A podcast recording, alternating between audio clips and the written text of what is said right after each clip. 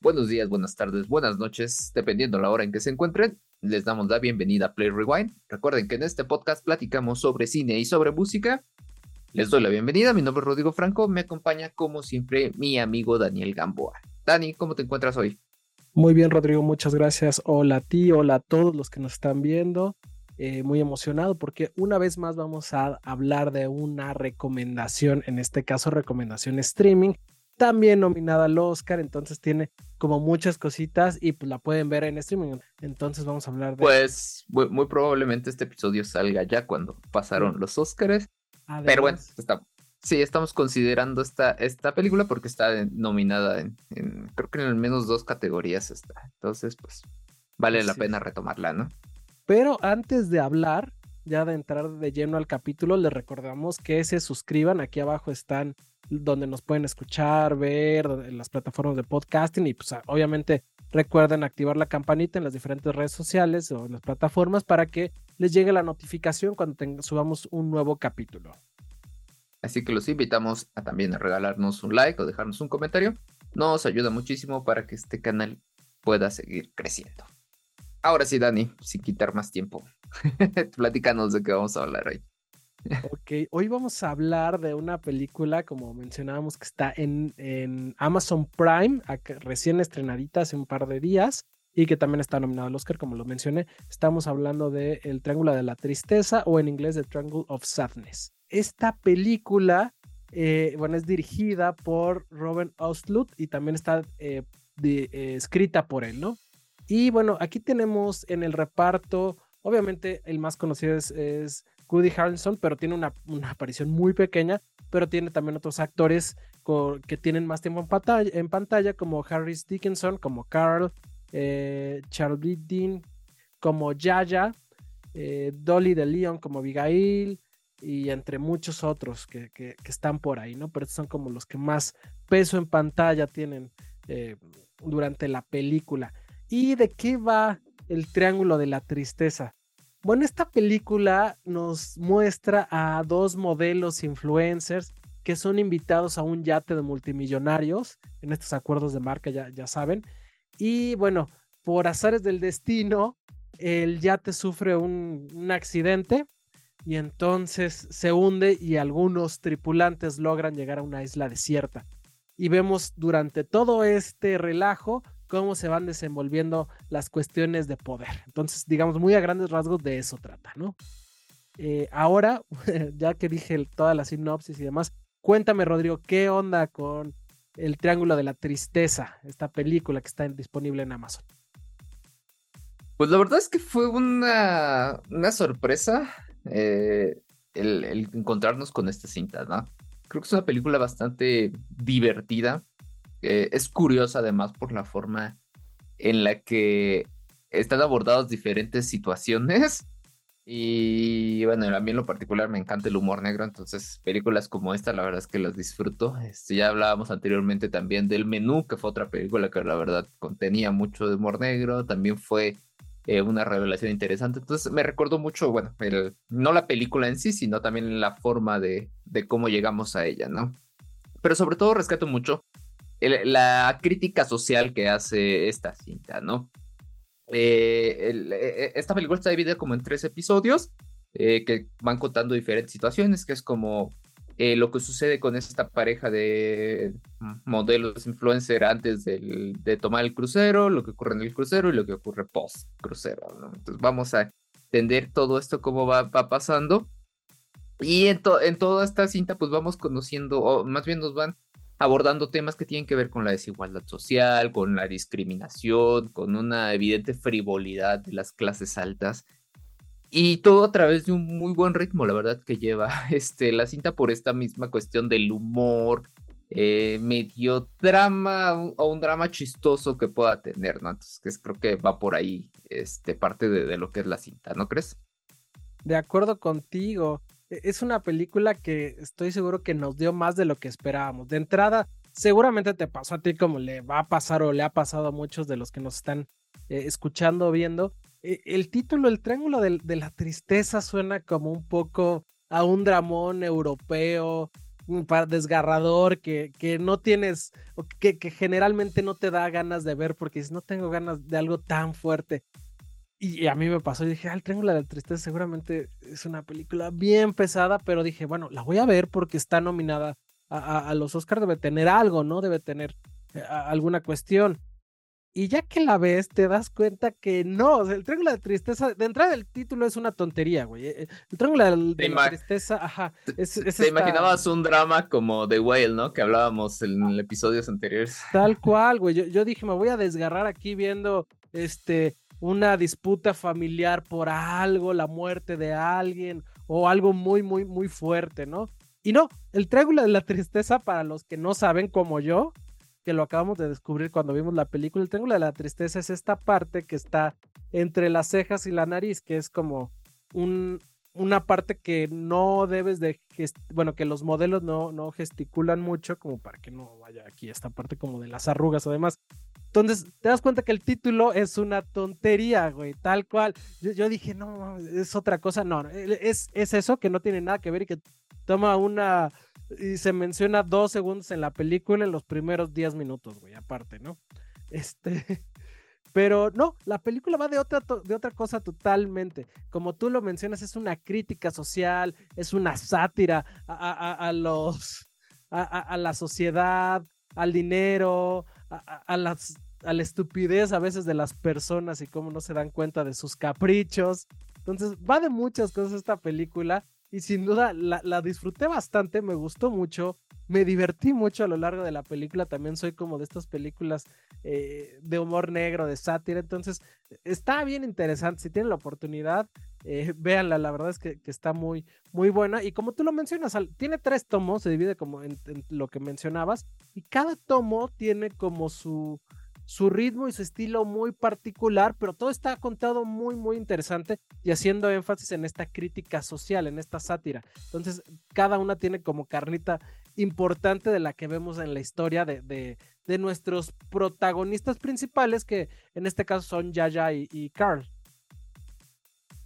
Sí, que justo ya ahora que, mencionas a las protagonistas, creo que eh, respecto a las actuaciones, eh, yo siento que todos, la verdad es que lo hacen bastante bien. Creo que cumplen con esta idea de caricaturizar o exponer los estereotipos este, de, muchos, de muchas personas, ¿no? A, mí me, encantó el poquito tiempo que aparece este Woody Harrelson, que obviamente ya lo decía, esto es el, más, el actor más conocido de, todo el reparto, pero me gusta mucho lo que hace porque su personaje me, me, remitió un poquito a lo que hace en Zombieland, ¿no? Este vato así como medio desmadroso y pero que también tenía ahí como un lado medio extraño y demás. Pero bueno, creo que todo está basado en, lo bien construido que está el guion, ¿no? Esta forma de tanto capitular como de desarrollar las historias individuales de los que son los protagonistas y todos los demás personajes extras, que cada uno tiene algo que aportar y, y le da como esta parte o esta, esta forma irrisoria, pero eh, además, perdón, ficticia, que cumplen su papel de a veces medio exagerar, a veces como llevarnos un poquito más a lo dramático y demás, y creo que eso está bastante, bastante bien. E, está muy interesante ahorita que, que mencionas, rescato dos cosas de, la, de las que dices. La primera es esta parte que me dio muchísima risa, donde sale precisamente Woody Harrelson, que habla sobre un estadounidense comunista y un ruso capitalista, Esa escena yo creo que es de lo mejor de la película. Esos discursos están muy buenos, güey. Está muy, muy interesante y muy, y hay una... muy chistosa la, crítica social respecto a esta parte, ¿no? Sí, sí, sí, porque es un gringo, un ruso y ahí los dos, o sea, totalmente contrarios.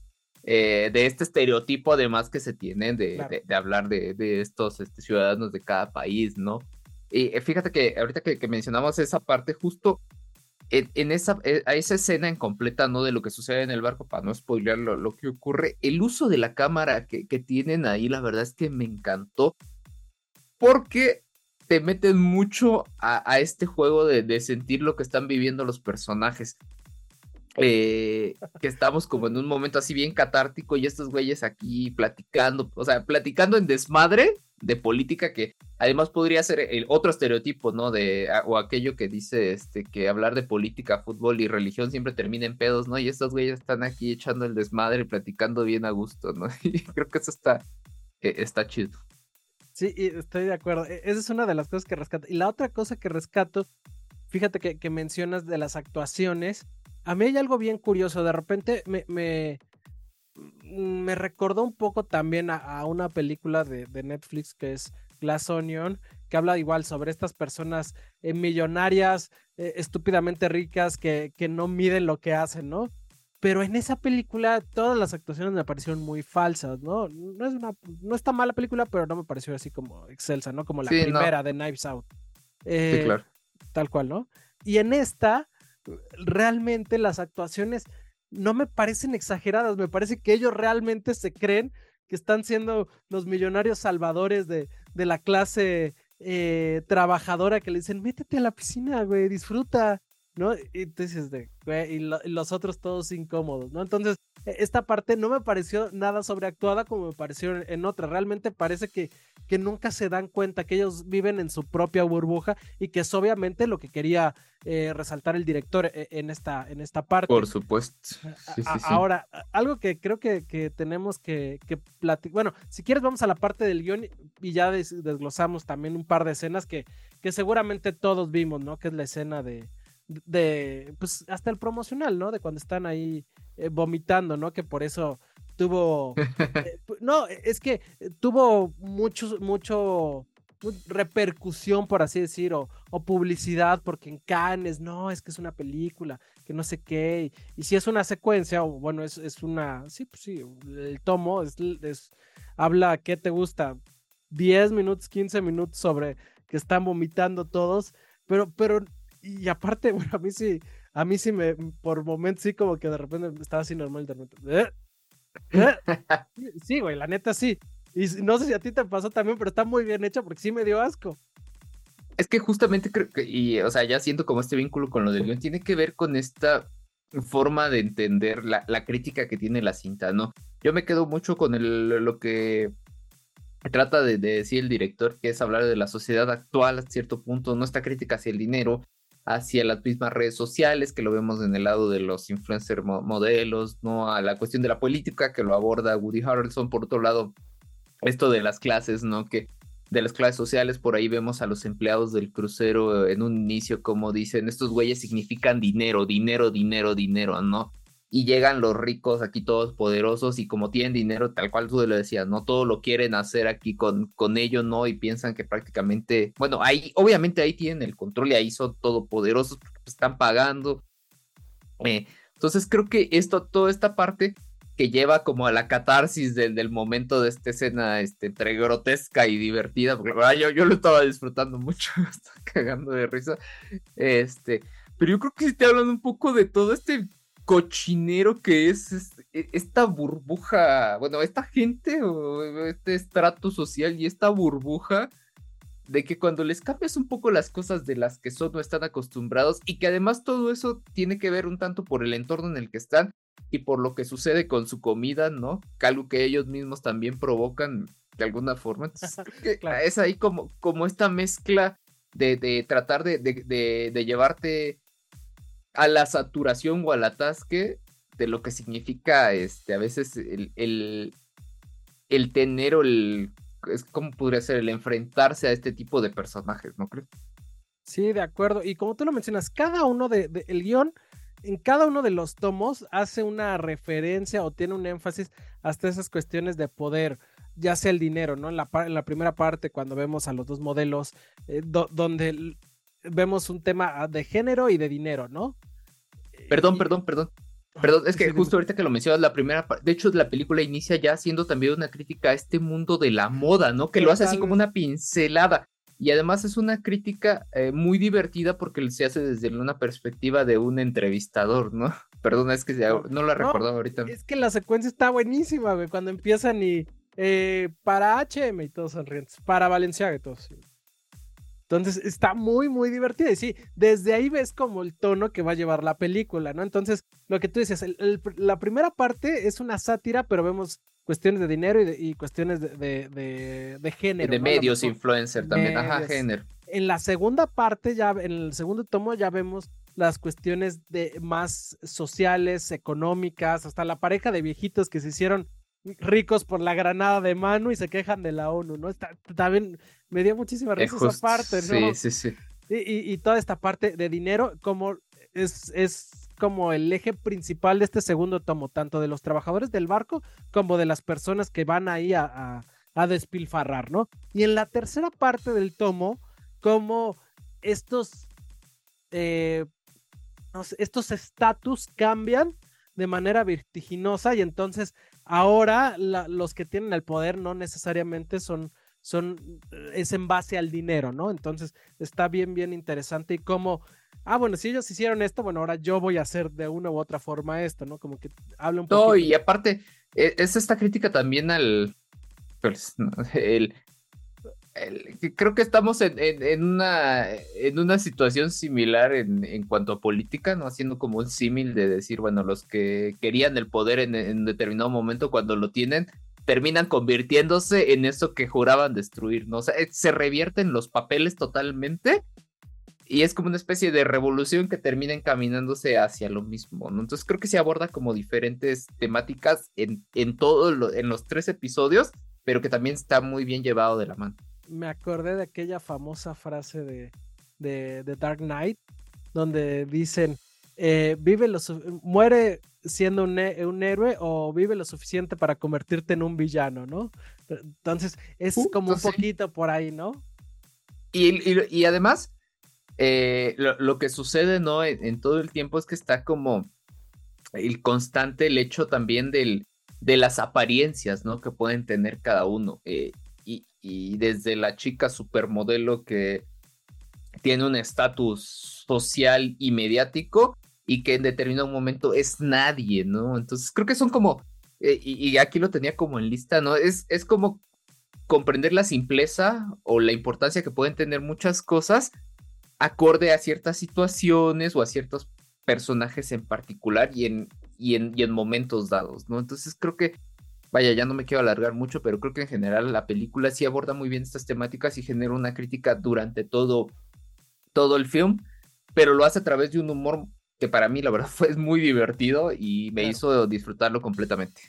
Estoy de acuerdo, es un humor bien interesante, es una película que es muy divertida, si si te gusta este tipo de cine, porque creo que no es para todos. Bueno, pues si no tienes más telat, si pasamos a lo bueno y lo malo. Venga, si quieres, platícame primero tú, para ti, ¿qué es lo bueno de esta película? Eh, va, va. E, es una película que realmente disfruté mucho, me divertí mucho, me gustó demasiado, no pensé que me fuera a gustar tanto y de a poco vas, vas entrando en ese humor negro, en esa sátira, entonces si es tu estilo de cine, seguramente te va a gustar. Entonces, para mí eso es lo bueno. Fíjate que para mí también me parece, sigo sumado a lo que tú ya dices, creo que es una propuesta muy interesante de, de, hacer una crítica social a través del humor, que también el humor es como otra ventana hacia la crítica que a veces, como en la actualidad, pues ya ha caído en esta idea de, de la censura o de, o, de, o de la crítica a la crítica, ¿no? ¿no? Desde la otra perspectiva y que a veces se pierde. Pero creo que aquí lo que hace al hacer una instantánea de la sociedad actual está muy bien hecho, muy bien abordada. Entonces, a mí, yo me quedo, la verdad, mucho con la temática y la forma de abordarla. De acuerdo, de acuerdo. Sí, sí tiene un guion bien interesante y la forma, como tú dices, es, muy buena.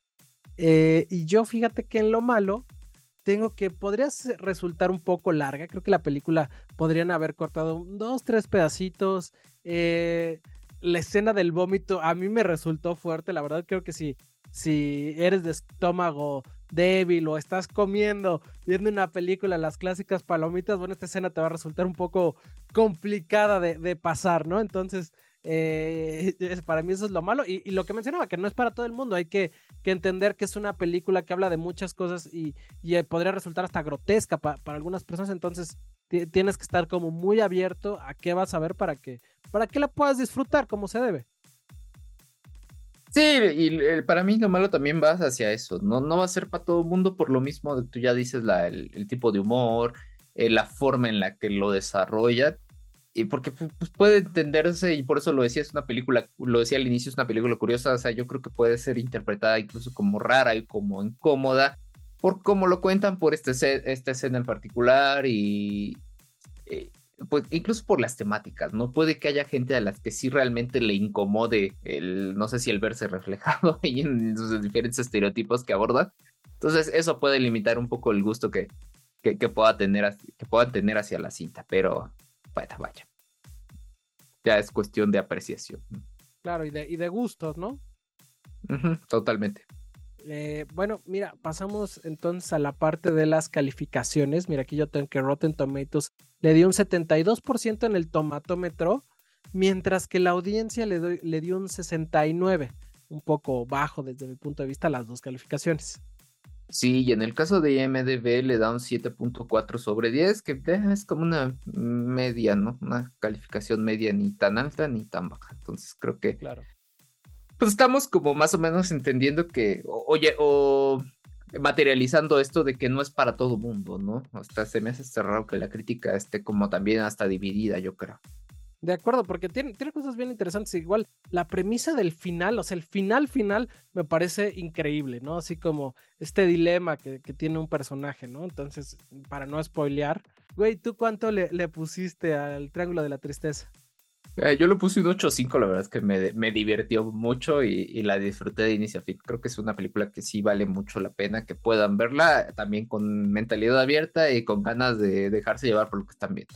Y sin comer alimentos. Este, yo estoy de acuerdo contigo, le puse también un 8.5, me gustó mucho, me divertí mucho y es una película que sin duda alguna volvería a ver.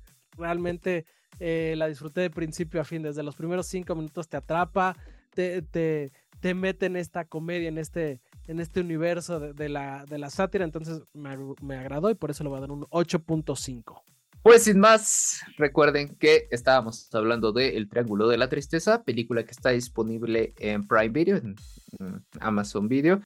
Y pues nada, invitarlos a que la vean, a que la vean, bueno, que, vayan a verla, que nos vengan a dejar sus comentarios si les gustó la, la cinta, si no les gustó, si están de acuerdo con nosotros y más. Les agradecemos muchísimo el que estén aquí en otro episodio más de cine. Y pues nada, Dani, muchas gracias también a ti por, por estar acá. Ayúdanos nada más a recordarnos dónde pueden vernos y escucharnos. Claro que sí, Rodrigo. Mira, nos pueden eh, seguir en nuestras redes sociales. Estamos en Facebook y en Instagram como Play Rewind Podcast y estamos en Twitter y en TikTok como Play Rewind 00. Ahora, si lo que ustedes quieren es eh, seguir, ver nuestros videos. Estamos en YouTube y estamos en Spotify en, audio y video. Recuerden nada más activar la campanita, suscribirse y demás, ya, lo saben. Y si nos quieren escuchar en plataformas de podcasting, nos pueden encontrar en Apple Podcast, en Amazon, Amazon Music o Amazon Podcast, no sé exactamente cómo es, Google Podcast, eh, Anchor, Deezer y demás plataformas, ¿no? Entonces ahí nos buscan, nos, dan seguir, nos escriben ahí los comentarios y demás. Y tenemos, a lo largo de la semana movemos las diferentes redes sociales con eh, contenido, entonces ahí estamos para que ustedes eh, nos puedan seguir, escribir y dar sus opiniones y recomendaciones. pues sin más, pues muchísimas gracias Rodrigo por un capítulo más, muchísimas gracias a todos ustedes y pues nos vemos en el siguiente episodio.